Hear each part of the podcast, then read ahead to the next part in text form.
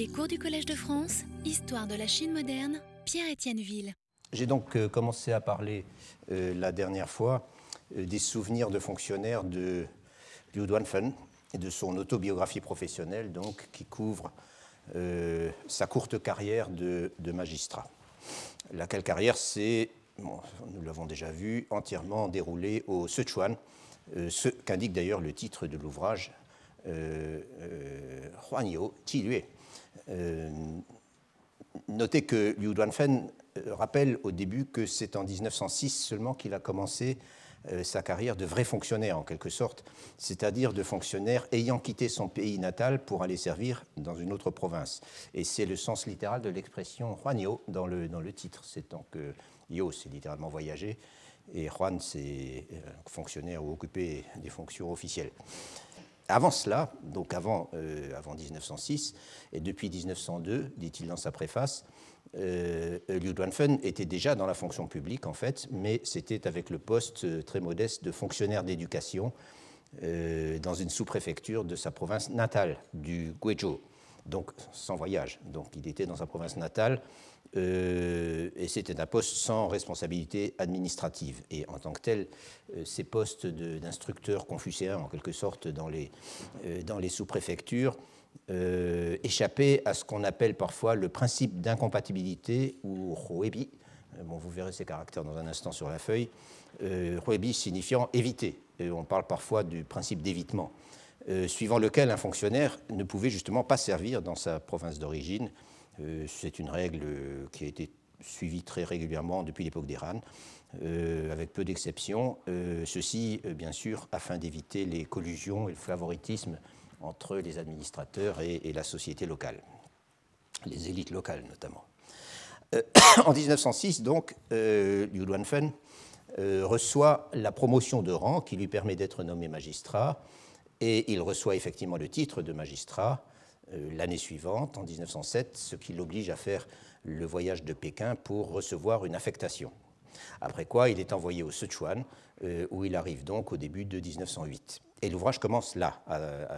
il n'y a que juste trois lignes pour expliquer ce que je viens de vous dire. Euh, et puis euh, ensuite, on démarre directement à Chengdu en 1908. Et la période qui est couverte euh, par ce fragment autobiographique s'étend donc jusqu'à la fin de 1911, lorsque Liu Duanfen abandonne ses fonctions tout de suite après que l'administration impériale du Sichuan a été renversée euh, par, euh, par les révolutionnaires, si on veut, enfin par une coalition très compliquée, mais ça j'y reviendrai, euh, et que donc Liu Duanfen retourne chez lui au Guizhou pour ne plus jamais exercer d'activité publique.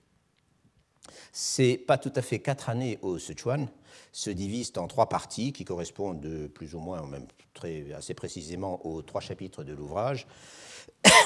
D'abord, une année de stage euh, pendant laquelle Liu Duanfen a le rang et le titre d'un magistrat, mais, mais, pas les fonctions. Euh, et ce stage, nous avons vu qu'il l'effectue d'abord au bureau judiciaire de la province, euh, au, au et ensuite comme responsable d'un centre de rééducation pour prisonniers dont j'ai parlé assez longuement la, dernière fois. La seconde partie de l'ouvrage, le deuxième chapitre, correspond à la première magistrature de, Liu Duanfen, à la tête de la sous-préfecture supérieure de Hanzhou, à partir de septembre 1909, et la troisième correspond donc à sa seconde magistrature à, à euh, qui débute en mars 1911. Euh, j'ai eu le temps de parler un peu en détail de ce qu'on a donné à faire à Liu Duanfen pendant l'année et demie, et même un peu plus, qu'il a passé à Chengdu, euh, donc dans la capitale du Sichuan, comme stagiaire, avant d'être enfin nommé dans une sous-préfecture, ce qui l'attendait avec impatience, comme tous ses collègues stagiaires. en fait, on n'a pas tardé à lui confier, ça c'est ce que nous avions vu, à lui confier des responsabilités assez importantes, ce qui suggère qu'il a été très vite remarqué. Euh, j'ai évoqué assez longuement la tournée d'inspection dont il a été chargé dans une quinzaine de sous-préfectures euh, le long du Minjiang et du Yangtze, entre Chengdu et Chongqing, euh, les deux grandes préfectures du Sichuan. Et j'ai mentionné comment, ayant apparemment capté la confiance du gouverneur général, il avait été invité par ce dernier a profité de cette tournée pour observer discrètement le comportement des magistrats à qui il avait affaire sur son chemin et rendre compte à son retour. Et puis il y a donc cet épisode du centre de rééducation pour prisonniers. Le thème dominant dans tout cela, comme on peut s'y attendre étant donné les années dont nous parlons, le thème dominant, ce sont les transformations drastiques que le gouvernement central tente d'imposer au pays. Les nouvelles politiques, bien sûr, dont euh, j'ai déjà longuement parlé. Et ici, les nouvelles politiques, dans leur phase la plus active, euh, après la publication de principes constitutionnels en août 1908, et cette phase va conduire, paradoxalement et très rapidement, à la chute des Qing et à la disparition pure et simple du système impérial. Pour être plus précis, le thème dominant, c'est la résistance plus ou moins active que rencontrent les projets réformateurs euh, édictés par le gouvernement central et relayés par les autorités provinciales. Et ce sont les efforts des autorités de Chengdu, le gouverneur général, les chefs de l'administration provinciale, les responsables des nouveaux bureaux chargés de superviser la modernisation, euh, ce sont leurs efforts pour veiller à ce que les choses changent effectivement. Mais si l'autobiographie de Liu Duanfen évoque, évoque, bien tout cela, et nous en avons déjà vu des exemples et nous allons en, voir d'autres, euh, c'est inévitablement en pointillé au fil de ses expériences quotidiennes. Euh, encore une fois, on part d'un journal et, tout est daté au jour près. Et vu du terrain. Ou pour le dire autrement, Liu Duanfen fait allusion aux réformes au fur et à mesure des problèmes qu'il rencontre dans les diverses fonctions auxquelles il a été assigné. Le texte est laconique, euh, factuel euh, et en effet très allusif. Après tout, Liu l'a rédigé à peine cinq ans après les événements dont il parle, et pour ses lecteurs à l'époque, ou même en 1921, quand, le, texte a été finalement imprimé, tout cela, c'était de l'actualité récente. Liu Duanfen laisse parfois passer des sentiments personnels, sinon vraiment des émotions. Il manifeste sa satisfaction et même sa fierté après telle réalisation, euh, ou après s'être tiré à son avantage de tel incident, etc., etc. Mais ça ne va jamais très loin, et en tout état de cause, il n'exprime pas vraiment d'opinion, euh, et encore moins de passion en réaction à ce qui se passe. Alors qu'il se passe beaucoup de choses, et très graves, qu'on est dans le conflit quotidien, et qu'à la fin, c'est la révolution, comme nous l'avons vu. De même, n'explicite-t-il, pour ainsi dire, jamais le contexte politique et institutionnel des événements ou des développements dont il parle? Encore une fois, c'était de l'actualité récente et tout le monde était au courant. Alors que pour nous, les informations que contient le texte sont comme suspendues en l'air et ne sont pas toujours faciles à interpréter et à comprendre, en dépit de leur intérêt manifeste. Et j'ajouterai que les transformations de l'environnement matériel et quotidien euh, qui ont commencé euh, à se produire pendant cette période euh, et pas seulement dans les grandes villes, euh, reste quasi invisible dans le texte de Liu Duanfen. Et il en va d'ailleurs de même, euh, à une seule exception près, que je mentionnerai en son temps, il en va d'ailleurs de même de la présence des commerçants, des diplomates et des missionnaires étrangers, occidentaux ou japonais, qui étaient pourtant cette présence bien réelle. Il me semble du coup euh, nécessaire, avant de pousser plus, avant, euh, de vous donner justement un peu plus de contexte. Et en l'occurrence de contexte sichuanais, par opposition à l'histoire générale des 60 dernières années des Qing que j'ai proposé euh, dans mes premiers exposés. Le Sichuan est après tout un environnement très spécial, à une multitude de points de vue. Ne serait-ce que géographiquement, et là les cartes sont en train d'arriver, ne serait-ce que géographiquement, euh, et là, il, suffira de vous rappeler quelques généralités euh, connues de tous, qui devraient être connues de tous. Euh, le Sichuan n'est pas seulement une province, il constitue par lui-même une région naturelle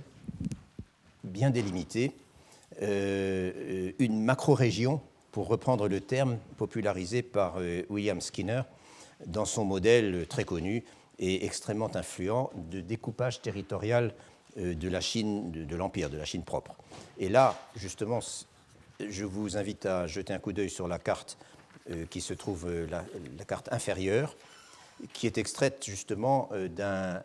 vous avez bien les cartes hein, au dos de la feuille, oui. Qui est, qui est extraite d'un article de Skinner portant sur la, population de. Il manque portant sur la population de, du Sichuan, enfin au XIXe siècle, et où vous voyez, vous voyez des traits typiquement skinnériens pour les connaisseurs. D'abord, il n'a pas écrit, mais c'était dans la légende de la carte, le nom de cette macro-région qu'il appelle macro-région du Yangtze supérieur, Upper Yangtze euh, Macro-Region, euh, qui est donc ce que vous avez sous les yeux, avec, euh, c'est le modèle skinnérien, un cœur et une périphérie. Et le cœur étant ici marqué par le, en, grisé. Et puis ce que vous voyez aussi, ce, ce, que les connaisseurs identifient tout de suite, c'est autour les noms des macro-régions voisines, les noms que leur a donnés euh, Skinner, donc le moyen Yangtze, euh, et euh, au sud le Yungue, c'est-à-dire toute la région du Yunnan et du Guizhou, ces régions montagneuses qu'il appelle macro-région, bien que ce soit en fait beaucoup plus compliqué que ça, mais peu importe. En fait, pendant de longues années, ça a été un peu un sport chez les, spécialistes de la Chine d'essayer de, de, de, mettre en défaut le modèle de Skinner. J'ai assisté moi-même, oh, il y a très longtemps, à une euh, un colloque euh, où, c'était ça le sport et il était là. Et c'est pas, j'ai bien connu Bill Skinner, mais c'était pas le genre de bonhomme qu'il fallait affronter directement et sans être très sûr de soi. Mais euh, probablement peu de, c'était un, anthropologue à la base, très peu de personnages ont créé des modèles qui ont eu autant d'influence et qui continuent d'avoir des, tas d'aspects, utiles et fonctionnels. Euh, dernier détail, euh, Skinner a en fait fait son terrain au Sichuan. Euh, avant d'en être expulsé en 1950 ou 49 avec tous les étrangers et, de se faire confisquer par les autorités toutes ses notes. Donc il a créé son modèle à partir de Sichuan, mais de mémoire. Cela étant dit, on peut décrire le Sichuan comme un immense bassin situé à l'extrême ouest de la Chine propre, euh, adossé au plateau tibétain, euh, encadré de tous les côtés par euh, des massifs montagneux difficiles à franchir, et pour cette raison communiquant très malaisément avec les provinces de l'intérieur. D'un côté, vers le nord-est, il y a la grande route postale que j'avais déjà mentionnée d'ailleurs, qui relie Chengdu à Xi'an, donc au nord-est, et de là à Pékin. Euh, qui comporte des sections assez périlleuses dans la traversée des massifs euh, qui séparent le Sichuan du Shanxi. Euh, quant aux communications avec la Chine centrale et le Bas Yangtze, vers l'est, donc, elle tire parti bien sûr de l'artère du Yangtze, mais le passage des célèbres Trois Gorges entre le Sichuan et le Hubei est lui aussi très périlleux et forme en fait une sorte de, de verrou. ainsi, à l'époque qui nous occupe, la navigation, donc euh, au tout début du XXe siècle, la navigation à vapeur, euh, qui permettait de multiplier les échanges commerciaux, euh, venait tout juste d'atteindre Chongqing depuis Laval.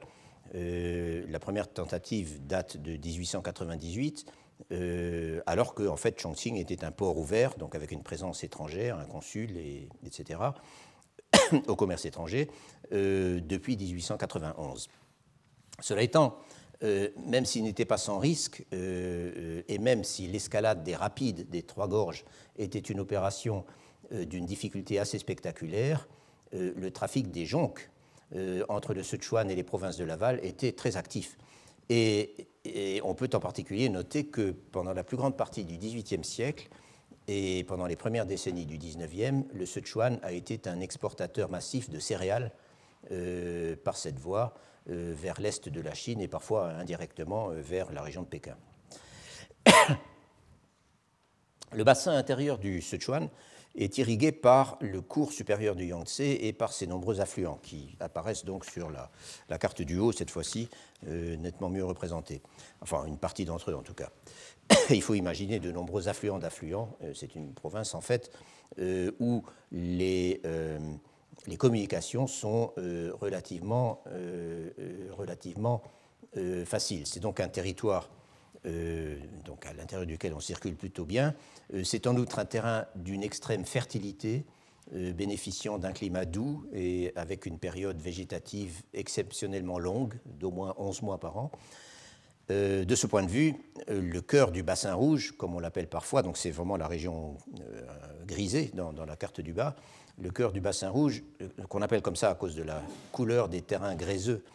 qui dominent dans, la région, est le bassin de Chengdu, à l'est. Chengdu, dont la productivité, enfin le bassin de Chengdu, dont la productivité est en bonne partie le résultat d'un système d'irrigation extraordinairement ingénieux, euh, commandé par un dispositif de partage et de répartition des eaux du Minjiang euh, en amont de Chengdu. Et ça, sur la carte du haut, on voit bien ce, petit, euh, cette multiplication de, bras secondaires en amont de Chengdu. un dispositif donc qui est appelé, qui est très célèbre et qui est appelé le Dutiangyan,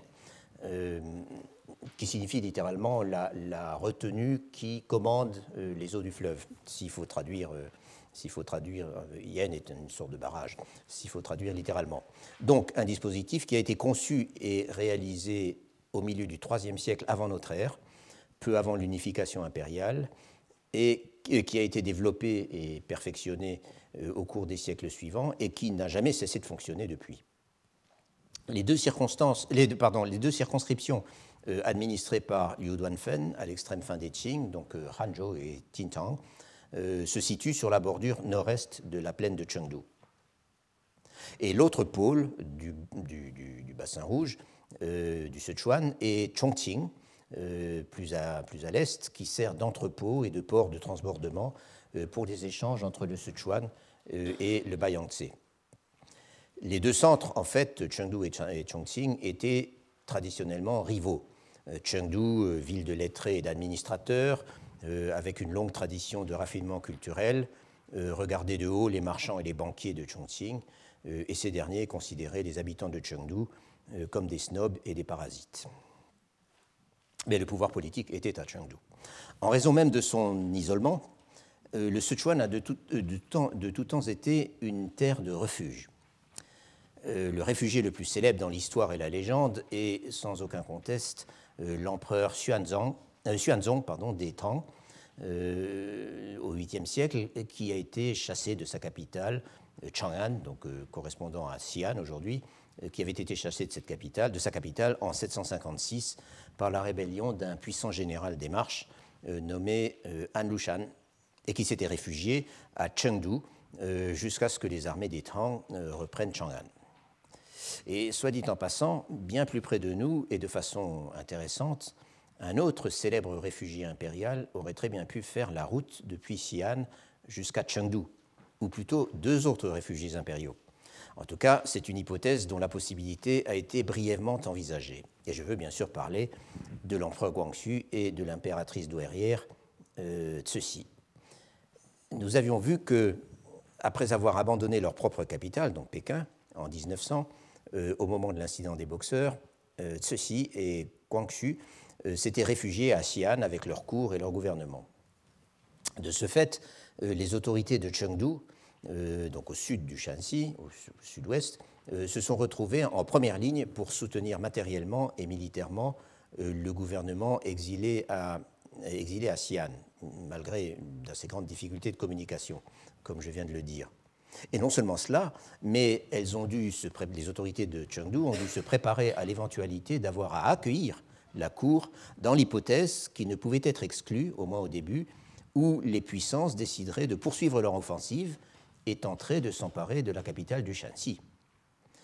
Elle n'en avait en fait aucunement l'intention, comme je l'avais mentionné au moment où j'ai évoqué ces événements. Mais c'était absolument dans les hypothèses que du côté chinois, on ne pouvait pas ne pas euh, envisager. Euh, SAM Adshead, je l'appelle SAM parce que nulle part dans ses ouvrages et ses articles son nom n'est épelé, c'est toujours ses initiales. Donc euh, Adshead, l'auteur d'un ouvrage dont je vais tout de suite reparler qui est en, dont la référence est sur la feuille, euh, n'hésite pas à dire que si tel avait été le cas, donc si la, la cour avait été obligée de fuir Xi'an vers Chengdu, le Sichuan aurait pu devenir une base de résistance chinoise contre l'envahisseur dès 1900 et non pas seulement en 1938. Par quoi il fait bien sûr allusion euh, au repli du gouvernement nationaliste euh, à Chongqing euh, pendant la guerre avec le Japon entre 1938 et 1945, ou même 1946 en fait. Je crois que le gouvernement nationaliste n'a regagné Nankin qu'en 1946. Outre que le Sichuan a souvent été une terre de refuge, son histoire révèle également une forte tradition d'indépendance. Un dicton affirme à peu près que euh, lorsque l'Empire est encore en paix, le Sichuan est la première province à se révolter. Lorsque l'Empire est réunifié, le Sichuan continue de résister. Euh, en chinois, Tianxia Wei Luan, Shu Xianluan.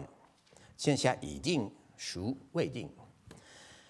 Et c'est un fait que plusieurs régimes indépendants, avec une forte, une forte individualité culturelle, ont prospéré au Sichuan pendant les périodes de division politique. Déjà dans l'Antiquité, à l'époque des royaumes combattants, euh, jusqu'au jour où les deux royaumes de Shu et de Ba, qui correspondent en fait au site plus ou moins de, Chengdu et de Chongqing,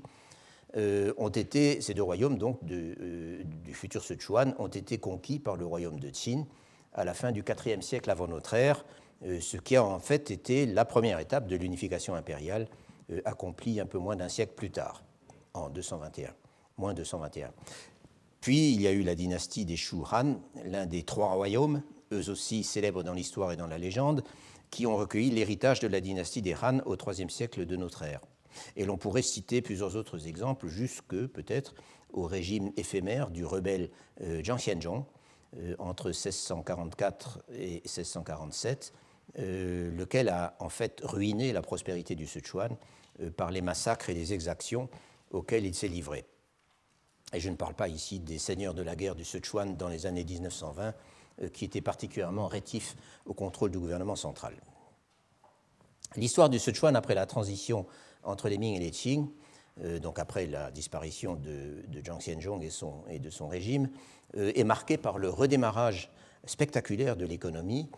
avec pour principal moteur une immigration massive de populations venues des provinces de Laval. Ces nouveaux arrivants remettent en culture les territoires désertés pendant la transition euh, et ouvrent de nouvelles terres.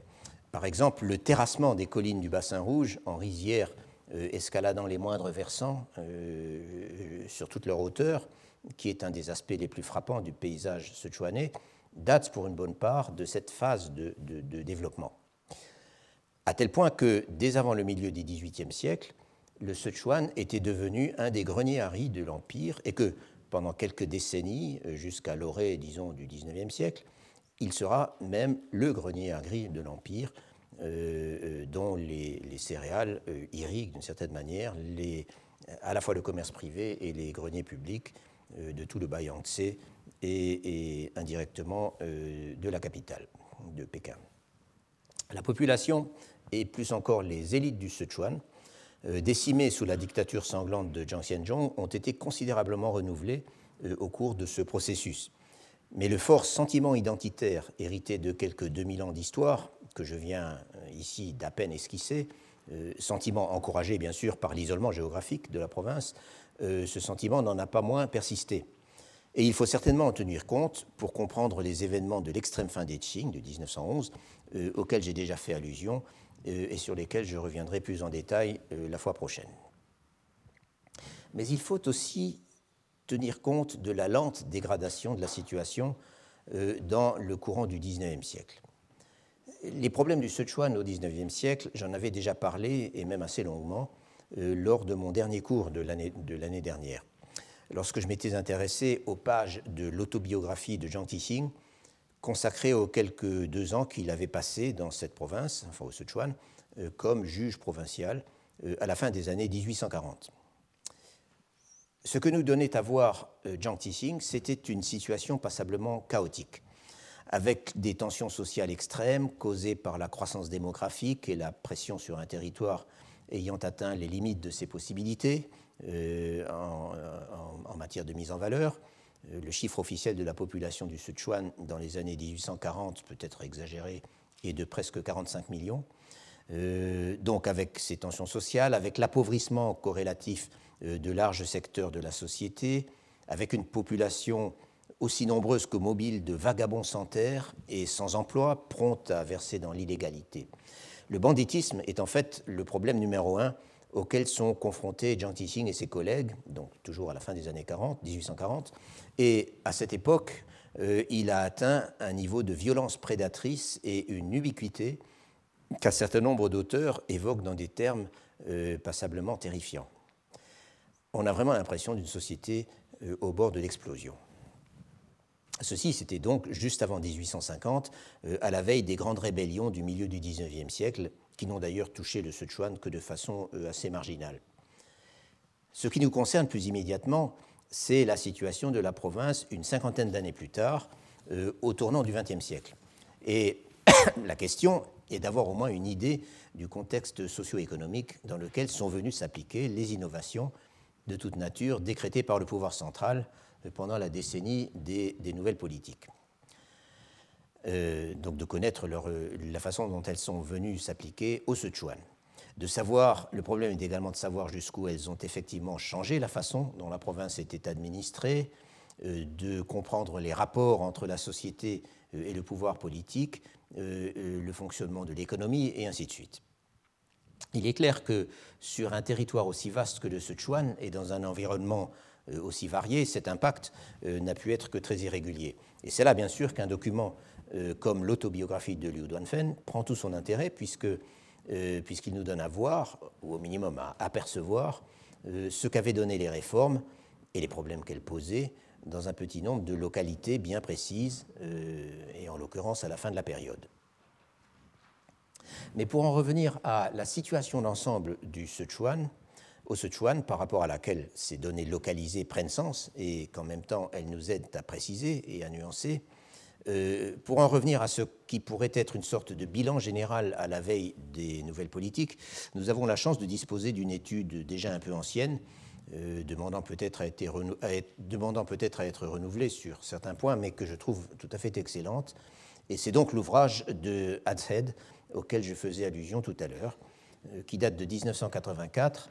et dont le titre suggère au moins en partie le contenu. Euh, comme vous pouvez le voir, il s'agit d'une province, le Sichuan, considérée sous l'angle de la politique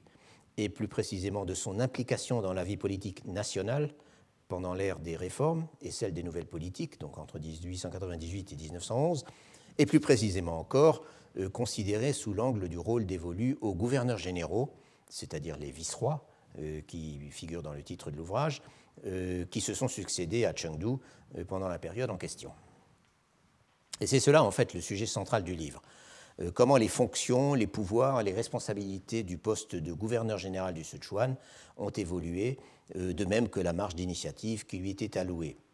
Et tout cela en prenant en compte les relations avec la Cour, euh, et le positionnement dans le jeu politique au sommet de l'État des personnalités qui ont occupé le poste en question. il y en a eu cinq en tout, euh, auxquels sont consacrés les chapitres successifs de l'ouvrage. Et au passage, je ne sais pas si je l'avais précisé, malgré tout, euh, normalement, dans le système des Qing, les gouverneurs généraux, donc les Zhongdu, avaient sous leur contrôle deux provinces, parfois trois même. Mais il y a deux exceptions avec un seul gouverneur général, c'est donc le Sichuan, et l'autre exception, c'est la province métropolitaine autour de Pékin. Euh, donc il est Zhongdu, bien qu'il n'ait qu'une seule province, mais immense, euh, sous son, pouvoir, sous son administration en tout cas. Euh, très sommairement, euh, illustre à partir de l'exemple du Sichuan la façon dont la période des nouvelles politiques a abouti à un affaiblissement du poids politique des gouverneurs généraux euh, par comparaison avec la période précédente, c'est-à-dire grosso modo la période des rébellions du milieu du XIXe et ensuite de la première modernisation. Alors qu'auparavant une large partie de l'initiative et de l'innovation venait des provinces, en tout cas lorsque leurs gouverneurs étaient de fortes personnalités, et des gens bien connectés, capables d'édifier de véritables bases de pouvoir régional. Désormais, c'est le gouvernement central qui prend les initiatives et qui dicte la cadence. Ce qui ne veut d'ailleurs pas dire que les gouverneurs généraux du Sichuan, euh, à partir de 1900 ou de 1898, euh, étaient des non-entités ou de simples exécutants. Bien au contraire, ils étaient en permanence obligés de négocier entre les exigences de la Cour et les contraintes locales, et cet exercice d'équilibrisme requérait beaucoup de créativité et une grande habileté politique, tant dans les relations avec les forces locales que dans celles avec les gens au pouvoir à Pékin. Et à ce dernier point de vue, je dois dire que Hadshead est particulièrement bon dans son analyse du jeu politique au plus haut niveau, des réseaux de relations et des protections euh, que faisaient jouer les uns et les autres en s'appuyant sur leurs parcours antérieurs, leurs amitiés anciennes, sur leurs origines ethniques qui jouaient un grand rôle euh, dans le système d'etching, euh, en fonction même de leur personnalité tout simplement, et ainsi de suite. Et il montre aussi, ce qui ajoute encore à la complexité du tableau, il montre aussi que pour des raisons diverses, le Sichuan lui-même est passé pendant cette période du statut de province d'appui, en quelque sorte, requise de mobiliser une grande partie de son revenu fiscal au service soit du gouvernement central, soit de régions considérées comme stratégiquement plus importantes, à celui de province stratégique, précisément, euh, dotée par conséquent d'un poids politique accru euh, dans le jeu national. Cela étant, il y a beaucoup d'autres choses dans cet ouvrage, et c'est justement une, vertus, de ses vertus d'arriver à multiplier les points de vue euh, et les angles d'analyse, et en particulier de réussir à nous donner une image à la fois précise et contrastée du Sichuan en tant qu'environnement physique et socio-économique euh, de ces différentes régions, de la variété des environnements naturels et des activités économiques, des différents milieux sociaux, etc. Et euh, pour y revenir, euh, commence par nous livrer une sorte d'état des lieux de la province au début de la période, euh, de la période qui est le sujet du livre. Et ce qui me frappe dans cette description, et qui resterait sans doute à voir de plus près, c'est qu'elle contraste très fortement avec les sombres considérations de Jiang Tixing et d'autres auteurs euh, qui écrivaient aux alentours de 1850 sur l'appauvrissement de l'économie, la désorganisation sociale, la masse des sans-emploi, la violence et l'insécurité générale, le taux de criminalité le plus élevé de l'Empire euh, et de toutes ces choses qui, donc, à leurs yeux, caractérisaient le Sichuan donc au milieu du XIXe siècle. Ici, même s'il y a des tensions, il est surtout question de la richesse du Sichuan en ressources naturelles, de la prospérité de son agriculture, de son activité commerciale florissante, de la facilité des communications, et ainsi de suite. Et ce qui est intéressant, c'est que Hadshead, qui a réuni un grand nombre de données, euh, invoque volontiers les témoignages des nombreux Occidentaux qui ont exploré la province à la fin des Qing le baron von Richthofen, qui était un, célèbre géographe allemand, euh, dans les années 1870, la, mission commerciale lyonnaise en 1896, euh, et une quantité d'autres, euh, qui ont exploré la province ou qui résidaient comme diplomates, comme commerçants ou comme missionnaires, et qui tous n'avaient pas trop de mots pour célébrer ce qu'ils regardaient comme la province la plus riche de Chine. Soit dit en passant, les étrangers sont virtuellement absents du récit de Liu Duanfen alors qu'au tournant du XXe siècle, il est manifeste qu'ils étaient présents en nombre, eux et leurs établissements, euh, et pas seulement à Chengdu, où, comme nous l'avons vu, euh, Liu Duanfen a passé euh, environ un an et demi. Au reste, et cela aussi, Hadshead le met bien en évidence, au reste, le Sichuan ne pouvait qu'intéresser les Occidentaux, non seulement pour son potentiel économique, mais aussi pour des raisons stratégiques. N'oublions pas en effet que la fin du XIXe siècle et le début du XXe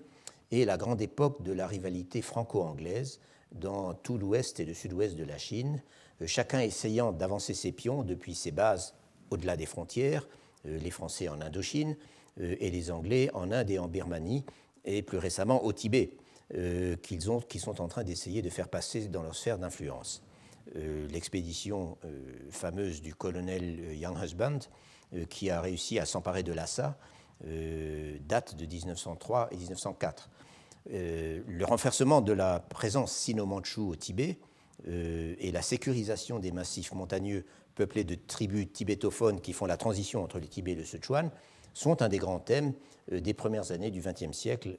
et le Sichuan et ses gouverneurs généraux sont directement concernés. Quoi qu'il en soit, il faut sans doute faire une sorte de moyenne entre les descriptions négatives du milieu du XIXe siècle et les descriptions admiratives des visiteurs étrangers pendant les décennies suivantes, ou à tout le moins ne pas les prendre systématiquement euh, au pied de la lettre.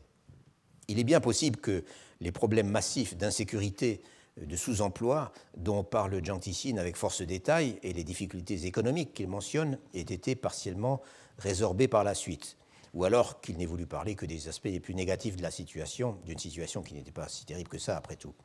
à part la criminalité.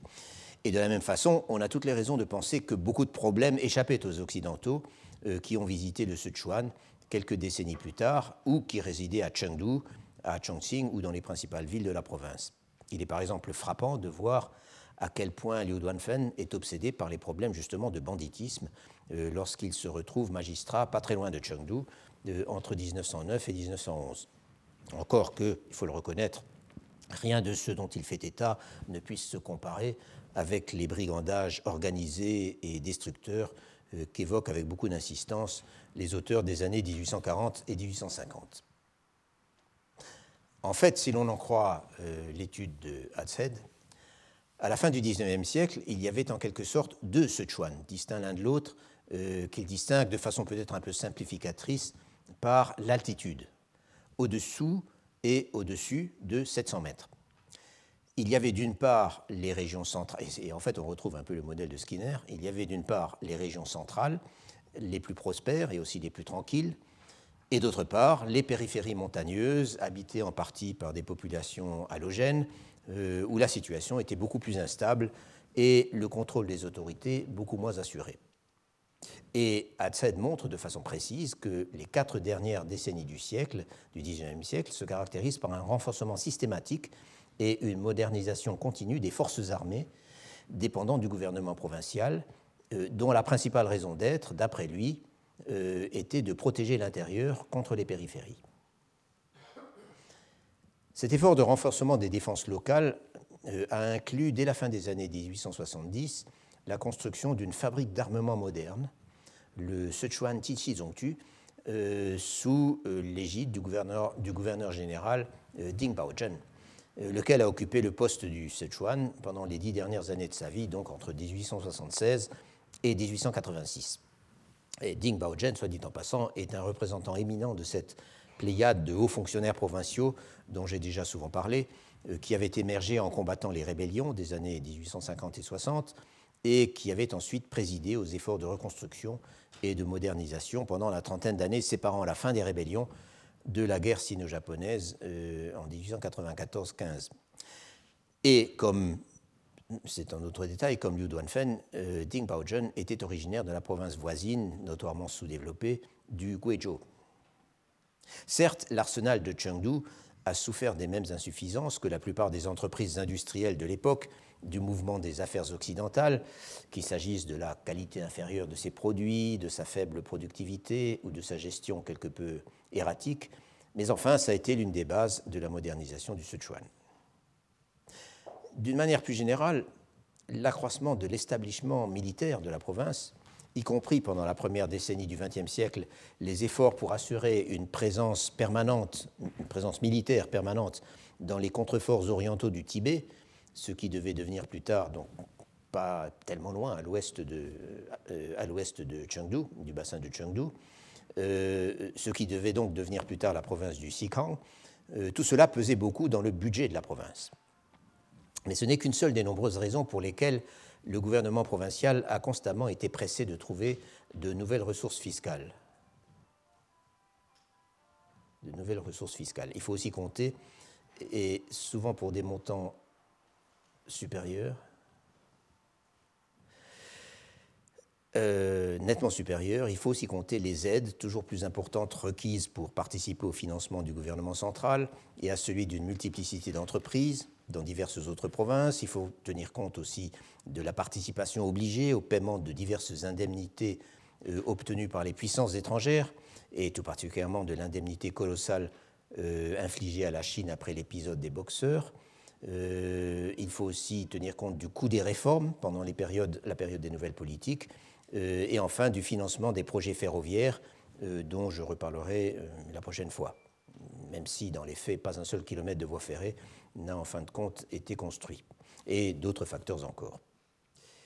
Euh, propose sous forme de tableau une sorte de récapitulation des recettes et des dépenses du Sichuan entre 1875 et 1909, avec quatre dates en fait de, de 1875 à 1909. Et d'après ces calculs, qui sont basés sur les chiffres officiels, et pour cette raison un peu théorique, d'après ces calculs, euh, pendant cette période, le revenu total, euh, aussi bien que les dépenses cumulées de la province, serait passé d'environ 4 millions et demi de taels, ou d'onces d'argent si vous voulez, euh, à plus de 18 millions. En un sens, il s'agissait un peu d'un rattrapage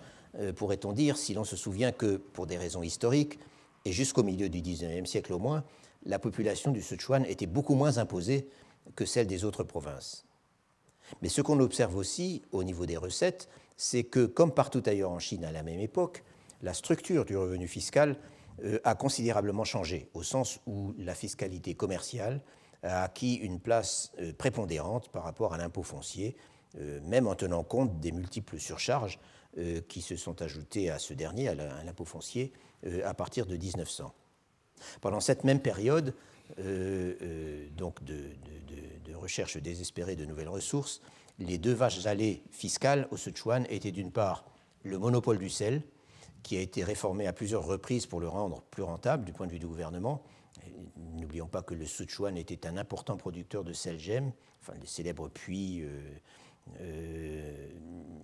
de, de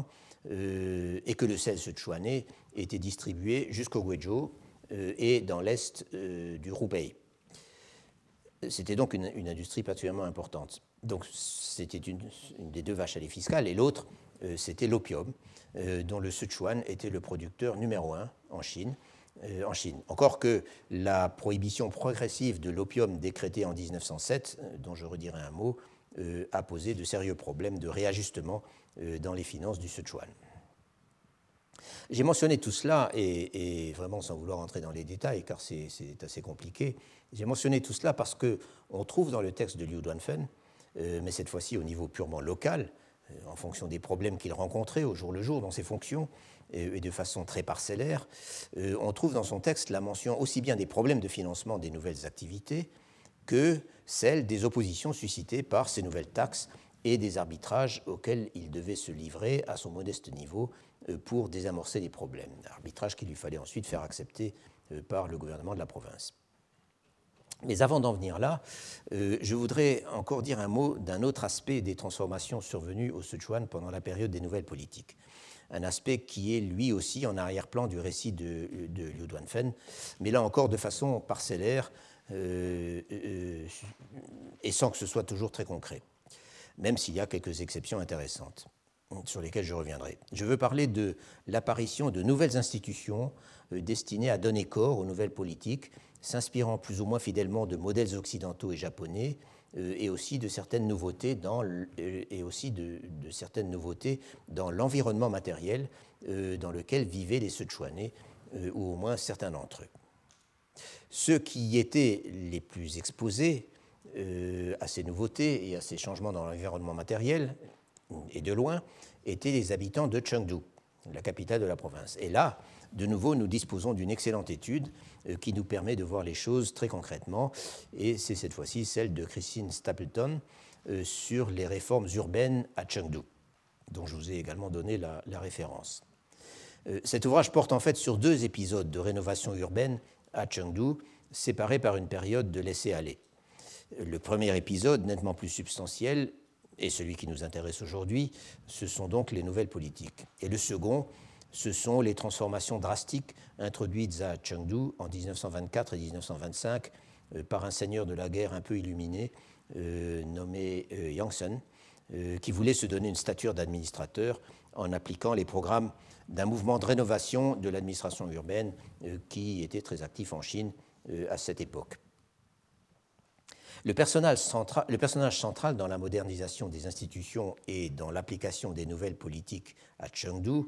euh, en tout cas dans le livre, ce personnage dont Christine Stapleton fait un peu son héros, est quelqu'un que Liu Duanfen mentionne à plusieurs reprises dans son texte et que nous avons déjà rencontré. Euh, c'est Zhou Shanpei, euh, qui, comme nous l'avions vu la dernière fois, avait envoyé en 1908 Liu Duanfen vérifier dans une quinzaine de sous-préfectures le long du fleuve si la nouvelle réglementation relative au paiement en argent était bien appliquée. Euh, Zhou Shanpei, comme je l'avais indiqué euh,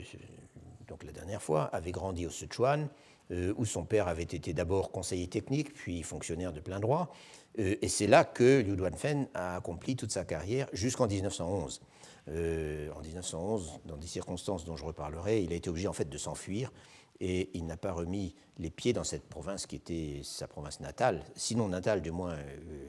d'adoption, avant 1949. donc c'est là qu'il a accompli toute sa carrière jusqu'en 1911, en dehors d'une période de deux ans à Canton entre 1903 et 1905, passé au service du gouverneur général qui avait soutenu ses premiers efforts pour doter Chengdu d'une police moderne, un nommé Tsun Chun Xuan,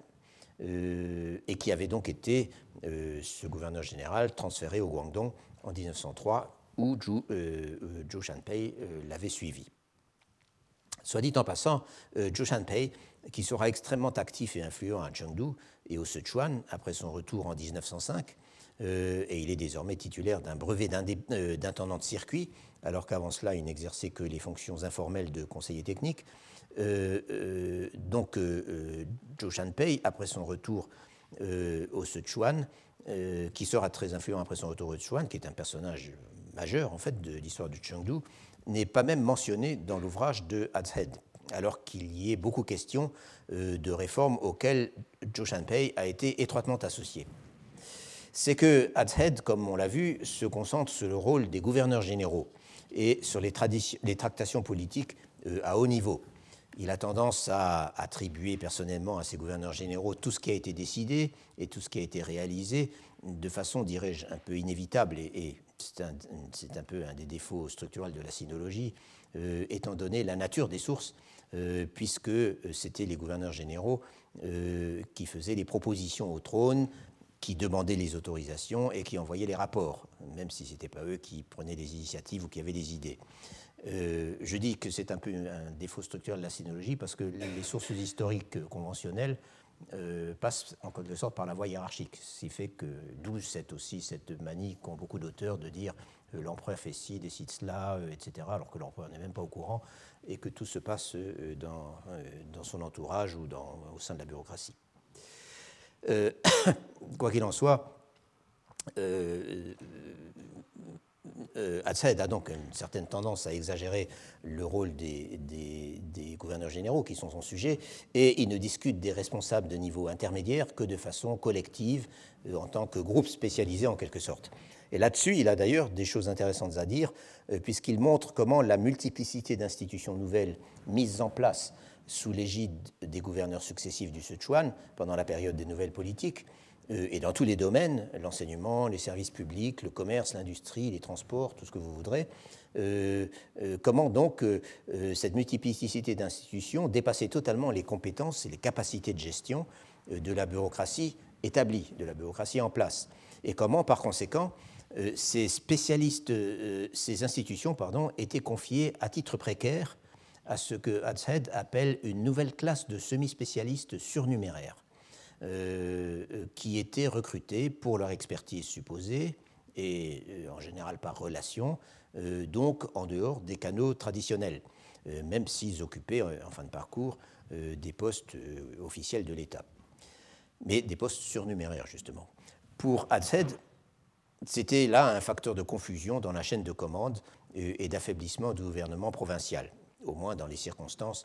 qui prévalaient à l'époque.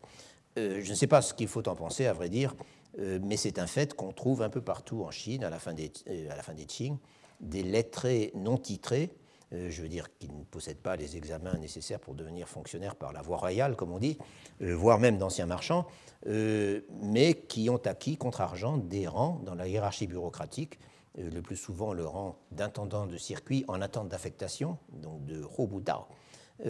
donc des gens qui s'occupent d'entreprises requérant un minimum de technicité euh, dans des domaines qui n'appartenaient pas justement au répertoire traditionnel de la, bureaucratie impériale. Alshead énumère un certain nombre de noms euh, correspondant à ce profil dans le cas du Sichuan, des nouvelles politiques, euh, mais encore une fois, le nom de Zhou Shanpei, qui était pourtant un des personnages, semble-t-il, les plus importants, n'y figure pas. Au moment où nous l'avions rencontré la dernière fois, euh, je veux dire il y a 15 jours, euh, Zhou Shanpei avait effectivement le rang d'intendant de circuit de Tao. Euh, il était administrateur général du bureau des affaires commerciales du, du Shanhutu, une institution typique des nouvelles politiques, chargée notamment de développer les chambres de commerce locales, après avoir été administrateur général du bureau de la police, donc le Qingshatu. Et un peu après, il allait occuper, il occuperait le poste important d'intendant en charge du développement économique. Cette fois-ci, donc, c'est le Dao, c'est-à-dire du développement économique, c'est en particulier de l'industrialisation. Et puis plusieurs autres postes encore qui lui donnaient juridiction, en principe, sur toute la province dans les domaines concernés. Mais si l'on en croit Christine Stapleton, et pour y revenir, l'objet prioritaire de l'attention de Zhou Shanpei restait la transformation de Chengdu en une cité moderne. Il avait des modèles pour cela. Euh, comme bien d'autres réformateurs de sa génération, il avait eu au cours de ses déplacements l'occasion d'admirer l'organisation, la propreté, la sécurité et les équipements des quelques grandes villes modernes de l'extrême-orient de l'époque. Euh, Hong Kong, euh, Shanghai, ou en tout cas les, parties, les concessions de Shanghai, et surtout Tokyo. Euh, Zhou Shanpei n'a pas étudié au Japon, comme tant d'autres de sa génération, mais il y a fait deux voyages d'études, en 1899 et 1901, et il en a ramené de nombreuses idées. Comme le montre longuement Christine Stapleton, l'institution clé pour la réforme urbaine, c'était une police moderne et professionnelle et cette police, on a commencé à la mettre sur pied dès la fin de 1902, en s'inspirant d'expériences précédentes dans quelques autres villes chinoises, notamment à Changsha, euh, au Hunan, qui avait été à la pointe des réformes dès avant 1900, euh, et surtout en s'inspirant des systèmes en vigueur en Europe et au Japon. Le motif immédiat pour cette entreprise, c'était que certaines régions centrales du Sichuan venaient d'être théâtre, le théâtre d'une rébellion extrêmement violente semble-t-il d'inspiration boxer, euh, et que quelques douzaines de fanatiques avaient même réussi à pénétrer jusque dans Chengdu euh, et à se livrer à des démonstrations euh, martiales devant le palais du gouverneur impérial. Celui-ci avait été promptement déchargé de ses fonctions pour son incapacité à maintenir l'ordre, et c'est donc son successeur, Sun Chun-Xuan, que j'ai déjà mentionné, qui avait repris les choses en main et qui avait entrepris de mettre en place à Chengdu une force de police répondant à des principes entièrement nouveau au Sichuan. Grâce à ces efforts, dans lesquels Zhou Shanpei avait joué un rôle de premier plan comme conseiller, puisqu'à ce moment-là, il n'avait pas encore le statut de fonctionnaire, euh, mais après 1905, il est devenu directeur en titre du bureau de la police, euh, après son retour en 1905. Euh, grâce à ces efforts, donc, en peu d'années, les rues de Chengdu ont été placées sous la protection d'environ 1200 hommes et officiers, portant des uniformes à l'occidental, armés, soumis à une discipline rigoureuse, bien payés, formés dans des centres d'instruction pour les officiers et pour les hommes du rang, où on leur enseignait une discipline qui s'appelait Jui, donc la doctrine de la police. Euh, euh, stationnés au carrefour, effectuant des patrouilles de jour comme de nuit, et répartis entre une, entre une, quarantaine de secteurs et de sous-secteurs, équipés chacun de bureaux et de cantonnements, euh, et tout cet ensemble fonctionnait de façon parfaitement bureaucratique, avec une très abondante paperasserie, euh, tout en travaillant en collaboration avec un réseau de chefs de rue euh, désignés par les, par les, voisinages. Donc une organisation très serrée et surtout, et c'est très important, une, une, organisation très généreusement financée par le gouvernement de la province. Chengdu s'est donc trouvé assez vite doté d'une force de police moderne euh, sinon toujours modèle, car euh, beaucoup de problèmes d'indiscipline euh, ou d'incompétence subsistaient malgré tout. Mais une police dont il semble malgré tout que les habitants de la ville aient grandement apprécié la présence. Christine Stapleton cite aussi quelques témoignages de missionnaires, et alors eux étaient tout à fait enthousiastes. L'objectif formulé dès le départ, en 1903, dans les plans qui avaient été dressés par Joe Shanpei en, personne, c'est à lui qu'on avait demandé de le faire, euh, que ses patrons avaient demandé de le faire, euh, l'objectif formulé au départ, c'était d'étendre progressivement le même système dans le reste du Sichuan. Et à terme, d'être capable de se passer des institutions traditionnelles de surveillance et de maintien de l'ordre, euh, institutions qui mettaient à contribution la population et qui étaient enracinées dans la société locale comme les groupes de responsabilité mutuelle euh, bien connus appelés Baotia euh, et les milices locales appelées El Tuan, euh, Tuanlien, les deux choses, les, donc les groupes de responsabilité et les milices, étant, qui, fonctionnaient un peu en tandem, étant parfois désignés par l'appellation combinée de Tuanbao, donc un caractère de chaque, de chaque nom. Donc, il s'agissait d'arriver à terme à remplacer à pouvoir supprimer en fait ces institutions traditionnelles dont la fiabilité et l'efficacité étaient on ne peut plus variables. Cependant, on a commencé à se préoccuper sérieusement d'étendre donc euh, cette doctrine nouvelle euh, de la science policière, en quelque sorte, euh, à l'ensemble du Sichuan. On a commencé à s'en préoccuper sérieusement qu'à partir de 1908. et là, le témoignage de Liu Duanfen est tout à fait précieux, car depuis son poste d'observation à Hangzhou et ensuite à Tintang, il nous donne à voir la transition pas toujours facile, et très loin d'être achevée à la fin de 1911, et même beaucoup plus tard, comme nous verrons, euh, entre les anciens systèmes euh, et une police moderne, professionnalisée, euh, directement contrôlée par les autorités locales. Je reviendrai là-dessus, mais je voudrais rester à Chengdu encore un instant. Comme le montre bien Christine Stapleton, la mise en place de la nouvelle organisation policière de Chengdu, sous la haute protection et avec le soutien financier des autorités provinciales, l'intérêt tout à fait nouveau euh, pour l'amélioration du cadre urbain de la capitale provinciale, que cela démontrait de la part donc, du gouverneur général et des, autorités de la province, la satisfaction manifeste des habitants à voir leur ville plus propre et bien plus sûre qu'avant,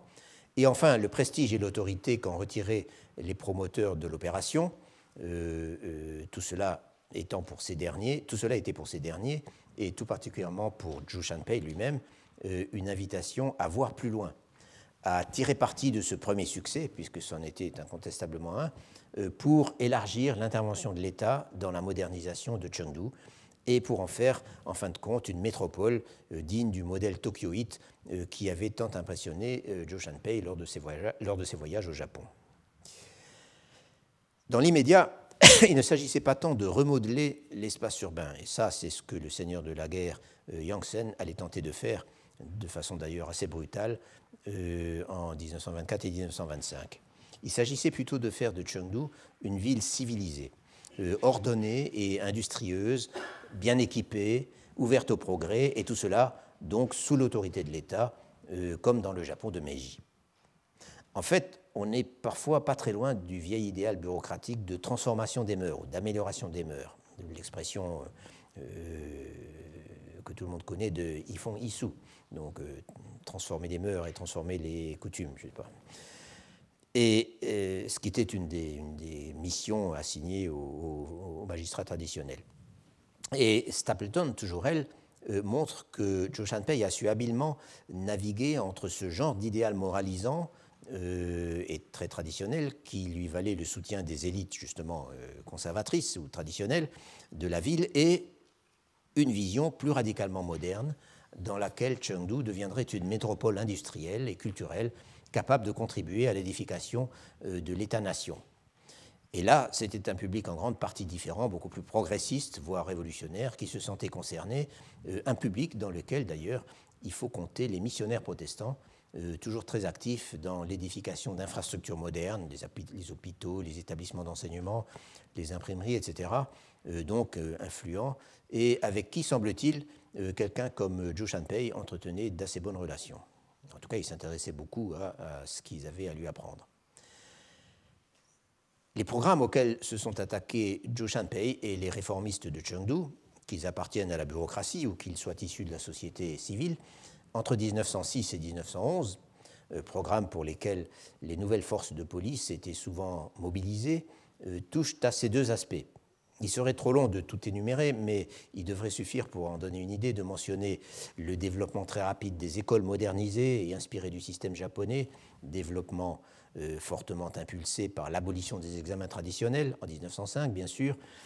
dans la mesure où cette abolition changeait complètement les conditions de l'accès aux fonctions publiques.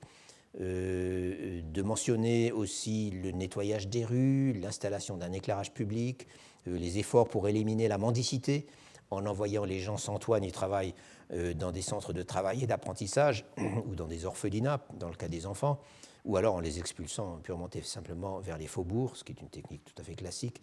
euh, encore utilisée dans les grandes villes aujourd'hui. Euh, les efforts également pour confiner la prostitution dans un quartier réservé, supervisé par la police, ce qui est d'ailleurs suscité de grandes controverses. Et là encore, le modèle était Tokyo. Euh, les efforts pour améliorer l'hygiène publique, pour combattre l'opiomanie, comme nous l'avons vu, la Cour avait, avait décrété la suppression de l'opium en 1907 et aussi les pieds bandés et d'autres choses encore. Pendant la période où il a dirigé le bureau du commerce de la province, puis où il a été, celle où il a été intendant en charge du développement économique, euh, Zhu Shanpei a encore travaillé à développer les activités de la Chambre de commerce de Chengdu, euh, fondée en 1905. Euh, il a créé un enseignement de commerce, du commerce. il a organisé une série d'expositions industrielles et artisanales à partir de 1906, où on pouvait même manger à l'occidental. Il a aussi fait édifier une, sorte de galerie marchande au centre de Chengdu. Il a cherché à développer certaines industries locales à fort potentiel d'exportation euh, notamment les soieries, les, les soieries du, Sichuan étant, euh, enfin, étant une très, grande réputation.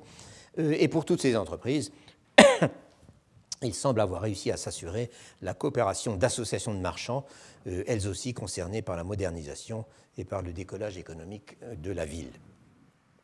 Je cite tout cela en vrac, et je vous renvoie au livre de Stapleton pour plus de détails, parce que mon sujet n'est pas à proprement parler, bien sûr, le développement et la transformation de Chengdu euh, pendant la période des nouvelles politiques, à laquelle Liu Duanfen a d'ailleurs contribué à son modeste niveau, euh, comme nous l'avions vu lorsque j'avais évoqué la façon dont il avait complètement réorganisé le centre de rééducation des prisonniers par le travail, le, le, dont on lui avait confié la responsabilité pendant quelques six mois en 1909. Et c'est euh, dont l'édification dans toutes les provinces avait été décrétée en 1905, sont une, institution tout à fait typique des politiques d'ingénierie sociale, si l'on peut dire, euh, favorisées par les modernisateurs de Chengdu euh, avec l'encouragement de la Cour. Mon sujet aujourd'hui, donc, c'est plutôt ce, aujourd'hui et la prochaine fois, ou une partie de la prochaine fois, c'est plutôt ce qu'on arrive à apercevoir dans le témoignage de Liu Duanfen euh, de la façon dont les innovations euh, prévues par les nouvelles politiques et largement mises en œuvre dans la capitale du Sichuan, comme on vient de le voir, ont été diffusées hors de Chengdu, justement. Encore fallait-il, pour évaluer les données que fournit Liu Duanfen, avoir une idée un tant soit peu précise euh, du modèle que lui et ses collègues magistrats étaient supposés émuler et généraliser. Et c'est donc ce que j'ai essayé de présenter euh, à l'instant. Tout l'intérêt du témoignage de Liu Duanfen sur les deux magistratures qu'il a occupées entre la fin 1909 et la fin 1911 tient, me semble-t-il, à la représentation très immédiate et occasionnellement euh, assez vivante euh, qu'il donne de la façon dont les réformes et l'innovation ont été péniblement introduites euh, dans un contexte qui restait encore massivement traditionnel. En fait, une bonne partie des tâches qu'il décrit et des problèmes qu'il rencontre pourraient figurer dans n'importe quel recueil d'écrits ou n'importe quelle autobiographie de fonctionnaires datant du XVIIIe siècle euh, ou du XIXe, d'avant les réformes. Tout ce qu'il dit de ses fonctions judiciaires, par exemple, est on ne peut plus classique. De même d'ailleurs que pour les affaires qu'on lui avait données à traiter lorsqu'il était employé au bureau judiciaire de Chengdu euh, en 1908 les arbitrages au tribunal où il faut faire entendre raison aux parties euh, en présence et trouver des compromis, les enquêtes criminelles, y compris les autopsies, dont il dit, comme dans tous les manuels classiques, qu'il faut absolument les superviser soi-même et le plus vite possible, les interrogatoires sur lesquels Liu Duanfen fait des recommandations, elles aussi, on ne peut plus classiques. Tout cela, euh, je l'avais déjà noté, euh, c'est encore la justice traditionnelle des magistrats impériaux. Mieux même, Liu Duanfen explique à un moment, au début de sa magistrature à Tintang, euh, que dans certains cas, l'observation stricte des nouveaux règlements pose plus de problèmes qu'autre chose. Dans ce cas précis, deux brigands qui ont été capturés dans une localité située à l'autre bout de la sous-préfecture, à plus de 100 km de son tribunal, euh, viennent de lui être livrés par la milice locale pour être interrogés et jugés. Et cela le conduit à émettre quelques considérations sur les problèmes que posent ces transferts de prisonniers. Euh, ces allées et venues coûtent cher, dit-il. Encager les prisonniers ou les mettre à la cangue, ce qui était la méthode habituelle et ce qui était, je suppose, la manière la plus sûre de ne pas les laisser s'échapper, est contraire aux nouvelles lois. Et une fois qu'ils ont été livrés au, tribunal, euh, les garder pendant une longue période pour interrogatoire n'est pas non plus considéré comme souhaitable. Toujours les nouvelles lois. Que faire alors? Si l'on se contente de leur administrer une bastonnade et de les relâcher sans délai, alors les miliciens qui les ont arrêtés, qui ont fait tout le trajet pour les amener au tribunal, vont clamer que le magistrat est laxiste avec les, criminels, que du coup ceux-ci ne vont plus avoir peur de rien et que ça ne pourra qu'encourager euh, la multiplication euh, des incidents dans leur localité, leur localité aux, miliciens. Euh, Liu Duanfen décide donc qu'il vaut mieux faire comme on a toujours fait, c'est-à-dire procéder à un interrogatoire serré des criminels et les garder en prison aussi longtemps qu'il faudra.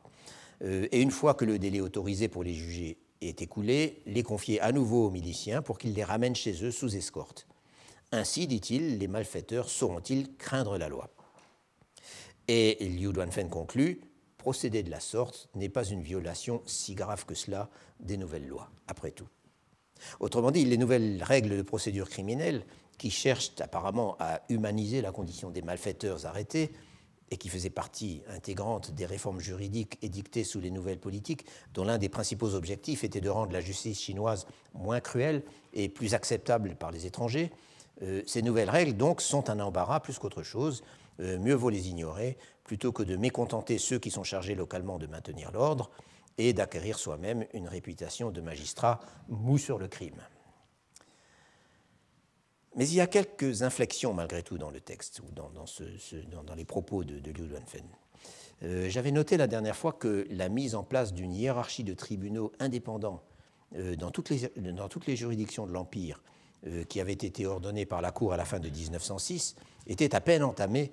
à la veille de la révolution de 1911 et que à Hanzhou ou à Qintang, en tout cas, il n'en était pas question.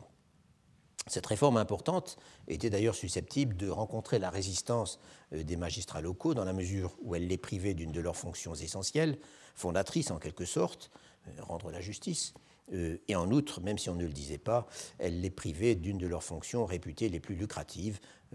aussi bien pour eux que pour leur personnel. Quoi qu'il en soit, il n'y a donc pas de nouvelle cour de justice à Tintang et à Hangzhou, pendant que Liu Duanfen y est magistrat, mais il y a malgré tout une innovation intéressante et celle-ci fait partie de la mise en place des institutions dites d'autonomie locale ou ou d'autogouvernement euh, local comme euh, euh, on les appelle aussi. À l'extrême fin de la période qui nous occupe et, faisant partie intégrante en fait du programme constitutionnel, euh, institution donc d'autonomie locale qui conférait effectivement aux habitants un certain droit d'intervention dans les affaires locales sans être systématiquement dépendant du contrôle et des décisions euh, du gouvernement de la sous-préfecture, c'est-à-dire du magistrat. Comme l'explique Liu Duanfen, la sous-préfecture de Tintang a été découpée en neuf zones d'autonomie locale, euh, huit correspondant à des villes ou à des bourgades, des zhen, autrement dit des agglomérations urbaines euh, plus ou moins grandes, mais sans statut administratif ni fonctionnaire, souvent des marchés, euh, donc huit dans des jeunes et, une dans une zone rurale, dans un xiang. Le prédécesseur de Liu avait déjà mis en place des institutions correspondantes dans trois villes et lui-même a donc mené à bien l'opération pour le reste. Chacune des neuf zones euh, d'autonomie rurale a désormais son euh, pardon d'autonomie locale euh, a désormais son bureau d'autonomie locale, son Tsuju Gongsuo. les membres et le président de l'assemblée de la sous-préfecture du Xianhui, qui était l'une des institutions importantes du système d'autonomie locale et qui modifiait notablement les règles du jeu politique local, donc les membres et le président de l'Assemblée sous-préfectorale ont été désignés, euh, Liu Duanfen les a approuvés, tout est bouclé et il a fait son rapport. Or, l'un de ces bureaux d'autonomie locale euh, de Tintang, euh, enfin dans une des villes de Tintang, lui a adressé une requête dans laquelle il est proposé d'installer près de l'entrée des locaux de ce bureau ce qu'on pourrait appeler un bureau d'arbitrage. Le terme est Tiangli Gongsuo, euh, Tiangli signifiant littéralement euh, discuter, faire entendre raison, quelque chose comme ça. Euh, donc, un, disons un bureau d'arbitrage, parce que c'est effectivement de ça qu'il s'agit, où opérerait un, alors là je ne sais pas très bien comment traduire, un évaluateur, ce qui en tout cas c'est une manière de traduire un Pingyi Yuan, donc un personnage qui est Pingyi, qui discute là aussi, lequel évaluateur informerait en permanence le magistrat de ses activités au moyen d'un registre tournant d'un Xunhuanbu, vieille technique bureaucratique chinoise qui consistait à échanger des registres entre deux niveaux de la hiérarchie afin d'être sûr que rien n'échappait aux autorités supérieures. en fait, il s'agit, comme, comme il est clairement indiqué dans, cette partie du texte, il s'agit d'une sorte de tribunal d'arbitrage local, ou si vous voulez de justice de paix de proximité, euh, euh, où les gens pourraient venir soumettre leurs conflits euh, en échange d'une très modeste contribution, est-il dit, se montant à 200 sapecs. donc 200 pièces de cuivre. Liu commence par penser que, en fait, ce serait beaucoup mieux de décourager les gens d'aller en justice.